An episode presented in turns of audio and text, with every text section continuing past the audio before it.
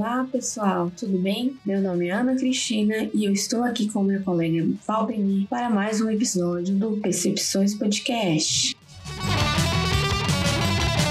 No episódio de hoje, nós iremos conversar um pouquinho sobre como foi o nosso processo seletivo para o PFPT e dar algumas dicas de estudo. Certo, Valdemir? Certo, Ana. E tudo bem com você? Tudo bem. Eu vou aproveitar e me adiantar para falar o nosso tema de hoje, que será como chegamos até aqui. Eu não sei o seu caso, Ana, mas o meu foi um pouco louco. Quando eu soube do mestrado e já falei com uma amiga do meu trabalho, combinamos que iríamos fazer a prova prova, tentaríamos essa oportunidade. No meu caso, eu utilizei os PDFs, foi a primeira coisa que eu procurei, já que estava na página do próprio edital, então foi muito fácil. Eu gosto de trabalhar com PDFs, eu gosto de ler no computador e também ter a possibilidade de marcá-los. Além disso, eu vi os vídeos, então eu não paguei nada, nem queria ter que pagar, porque naquele momento um custo a mais e era minha primeira vez tentando a prova, eu nem quis pensar nessa possibilidade. E no dia da prova aconteceram muitos problemas. Eu cheguei faltando basicamente 15 minutos para fechar o portão. Quando eu já estava em frente, chegou a fiscal, acho que é responsável pela prova, pediu para fechar. Tinha aí umas duas pessoas. A gente ficou olhando para ela, olhando nos nossos olhos, mas no final ela deixou a gente entrar e foi assim que eu comecei a prova.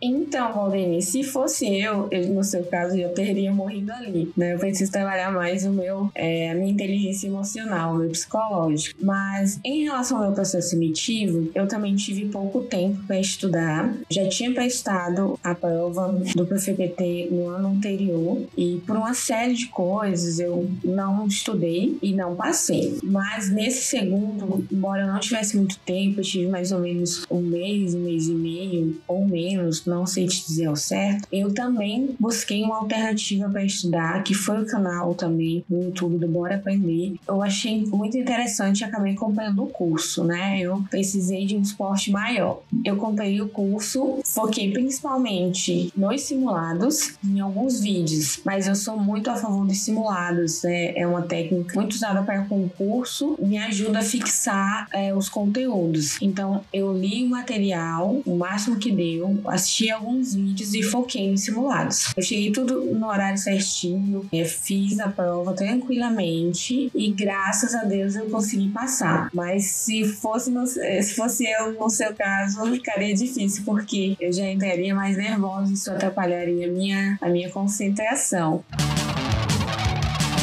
Eu acho interessante ainda comentar para os nossos ouvintes que, como nós viemos de área diferente da área, da área da educação, eu particularmente tive muita dificuldade nos artigos, que embora estivessem todos disponíveis na internet, o linguajar era diferente. Eu vinha de uma prática da área da administração, né? Então, é uma, um, uma área bem diferente quando comparada específica à educação ou ensino. Então, eu tive essa dificuldade e por isso o curso foi muito útil, porque ele trouxe uma linguagem mais acessível, trouxe explicação de termos que são complexos, que quando nós vamos para o mestrado, aí que a gente tem uma dimensão maior desses termos. Para quem não é da área da, da educação, não se assustem, busquem, como o Valdemir falou, conteúdos na internet, que tem de forma gratuita, busquem vídeos no YouTube, outros meios para estar tá tentando conseguir essa vaga. Não se desesperem, busquem alternativas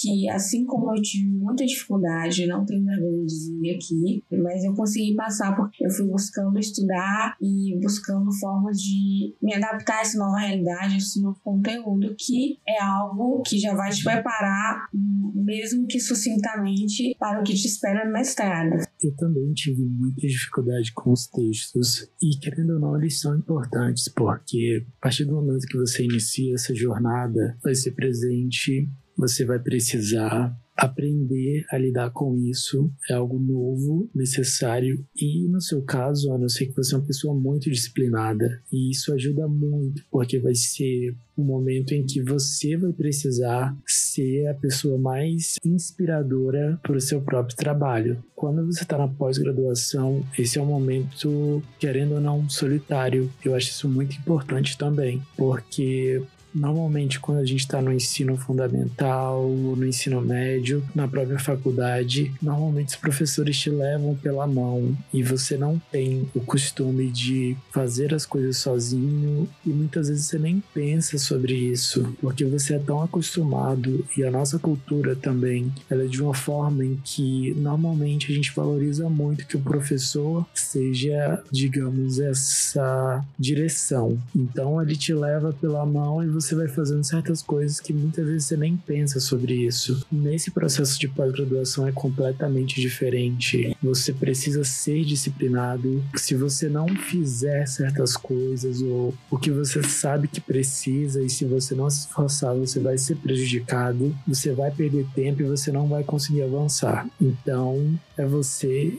e você mesmo. E assim, o que é primordial a gente deixar claro aqui para vocês, cada um tem uma forma de estudar, cada um tem um tempo disponível. Se você trabalha durante 40 horas semanais, tenta tirar um período da noite. Se você não consegue porque tem outras prioridades, tenta um final de semana. Não é a quantidade de tempo em que nós nos dedicamos, mas sim o nível de dedicação durante esse tempo. Porque assim como nós que tivemos pou, poucos dias para estar estudando, nós também ouvimos relatos de colegas que estudaram também com pouquíssimo tempo e conseguiram estar dentro das vagas. Então, assim, a intensidade com que você vai estar se dedicando naquelas poucas horas, poucos minutos que você tem para estudar, de realmente se concentrar. Não adianta você ficar quatro horas disponível para estudar e durante essas quatro horas você tá no celular sem necessidade, você tá procrastinando. Então, assim, é importante tirar um tempo, sim, é, mas tenta se organizar de acordo com a sua realidade, para que você consiga ter um estudo de qualidade também.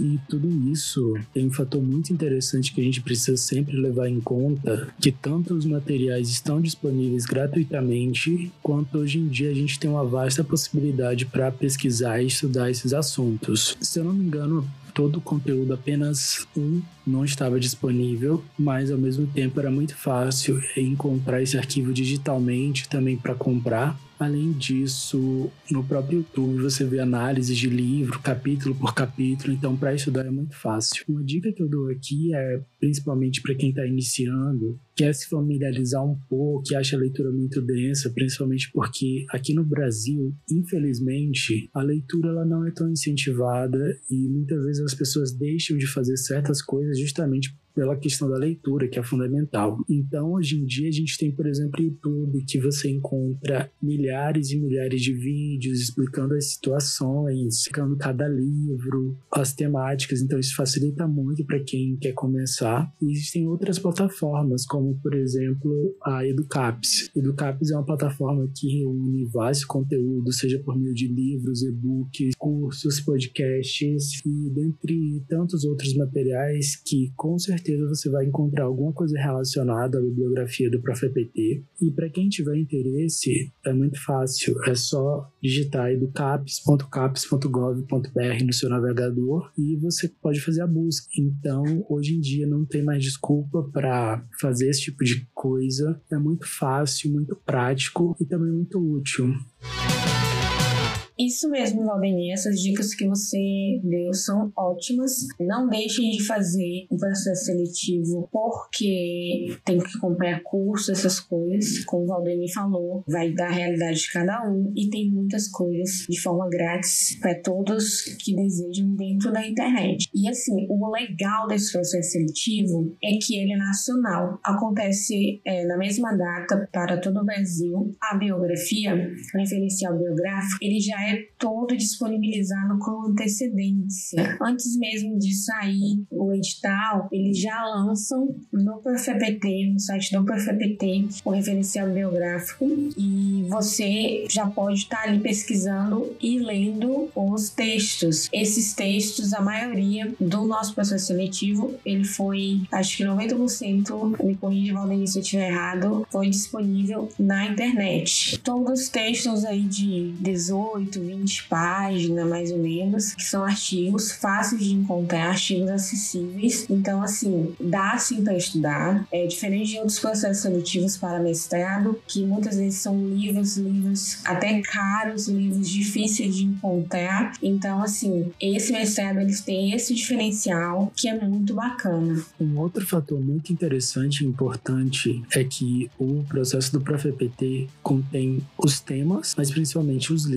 e os autores. Isso muda toda a questão do concurso, porque em outras seleções, tanto de outros concursos, universidades, quando você tem apenas um tema genérico e você não sabe em quem a banca está se baseando para construir as questões, isso implica simplesmente em você muitas vezes estudar, mas não ser exatamente aquilo que a banca quer. Então isso é um problema. Eu acredito que inclusive isso precisa ser repensado no futuro aqui no Brasil, porque as seleções precisam ser muito claras. E nesse sentido, o ProfEPT ele está de parabéns. Perfeito, Valdemir. Isso que você falou é muito importante, né? Frisando que o fato das referências já estarem lá, dizendo o autor, dizendo qual é o artigo e, e realmente eles cobrarem aquilo que eles propuseram no, no referencial biográfico, traz uma segurança maior do que quando tá como concurso um tema geral e você, dependendo do tema, de quem está abordando esse tema, de qual autor, às vezes as percepções mudam, né? As ideias mudam. Então, o fato deles trazerem o autor com um tema,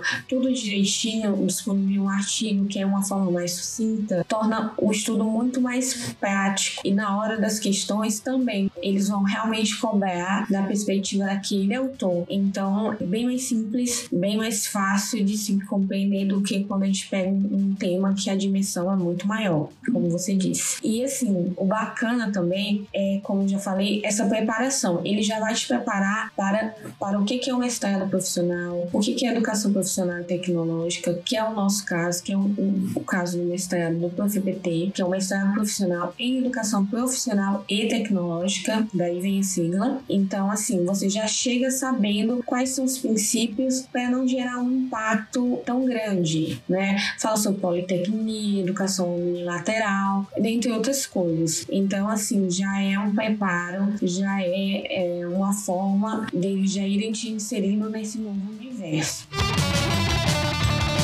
E falando em se situar, pessoal, outra coisa bacana desse edital é que ele já te disponibiliza como vai funcionar cada instituição onde vai ter um mestrado profissional. No nosso caso aqui de Rio Branco Acre, já fica lá disponível no edital que as aulas presenciais vão ser durante uma semana inteira do mês, segunda a sexta, tendo um intervalo de duas horas para o almoço. Em outros polos já é diferente. É importante frisar que que na primeira, nessa primeira etapa do mestrado, nós vamos ter as aulas presenciais e depois as aulas online, que seria as disciplinas eletivas, que ocorrem com o Brasil inteiro. Você tem essa diversidade de poder ter aulas com professores de São Paulo, Rio, dentre outras capitais, dentre outros polos, e assim como eles têm a, essa disponibilidade também de ter aulas com os professores do Acre. Então, assim, a turma acaba sendo bem diversa e você tem contato com pessoas que você não teria num, tema presencial. Isso é rico também. Então, assim, no nosso polo, o fato de ser uma semana inteira do mês é, já está lá disponível, carga horária já está disponível, como vai funcionar as aulas presenciais. Então, isso te ajuda a se organizar para poder estar durante essas aulas presenciais no mestrado. No meu caso, me ajudou muito. Eu consegui me organizar com o meu trabalho. Algumas pessoas também fizeram acordo ou pediram afastamento, conseguiram repor horas. Então, assim, para se organizar é perfeito ter esse edital, diferente de alguns outros mestrados, como da própria Universidade Federal do Acre, que às vezes eles não disponibilizam, né, como que vai funcionar esse processo. Isso dificulta para quem tem, faz outros cursos ou tem uma outra programação, né, outros compromissos. Isso me ajudou bastante. Eu não sei você, Valdemir, te ajudou? Sim, me ajudou bastante. Através dessas informações, eu consegui me programar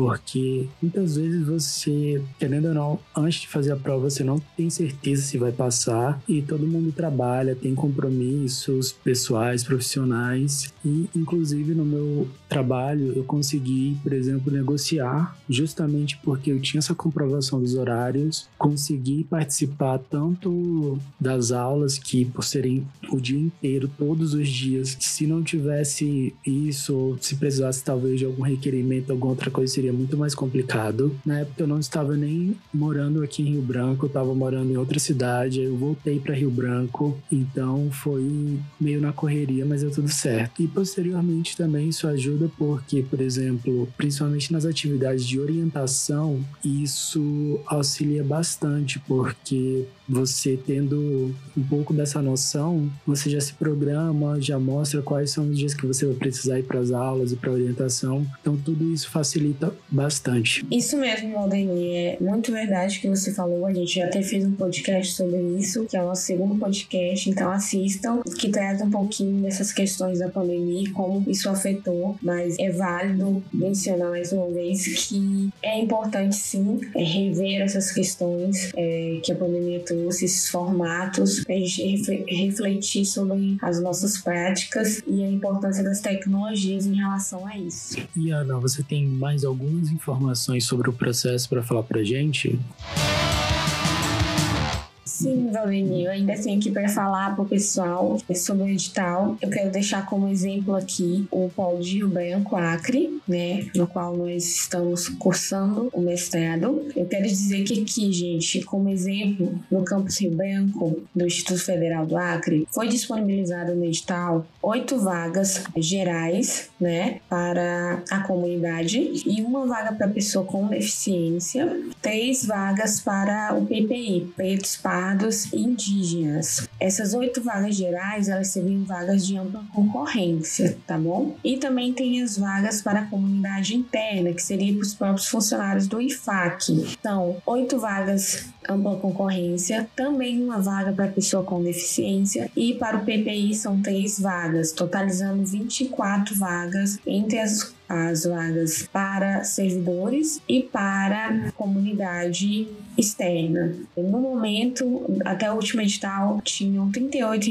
instituições associadas em todo o Brasil para ofertar esse mestrado. Ele tem 11 disciplinas, tá bom? É um mestrado com 11 disciplinas, como a gente já disse, algumas vão ser feitas presencialmente, outras de forma online. O edital, ele traz 50 questões, né, de múltipla escolha. Essas 50 questões, a cada acerto você tem um ponto e a cada erro vai ser descontado 0,33 pontos. Então, assim, caso você erre, diferente de algumas bancas de concurso, você não vai perder aquele ponto conquistado, você vai perder inteiro, né? Você vai perder só 0,33. Então, assim, não sai tanto assim no prejuízo, tá bom? No último, no último processo seletivo, foram exigidas a leitura de 10 biografias, tá bom? Então, como a gente já falou, dá para estudar, dá para ler, dá para se organizar e tá testando com qualidade essa prova para esse processo seletivo. É importante também dizer que não é só, como a gente já falou anteriormente, não só que preparar para o mestrado, mas também é importante se preparar para o que você vai enfrentar, porque o mestrado não é algo fácil, é algo que requer dedicação. Eu tive um impacto pelo fato de estar me preparando para atuar, queria trabalhar com um público-alvo que fosse do ensino superior. Quando eu cheguei na instituição, eu descobri que era focado no ensino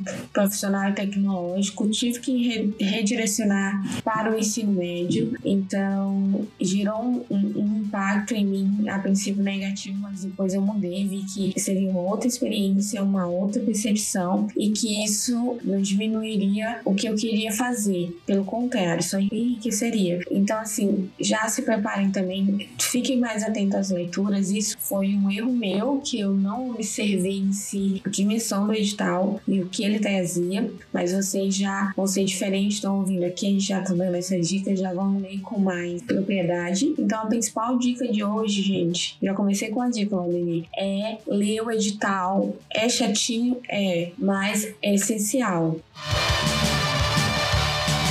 Vamos lá então para as dicas.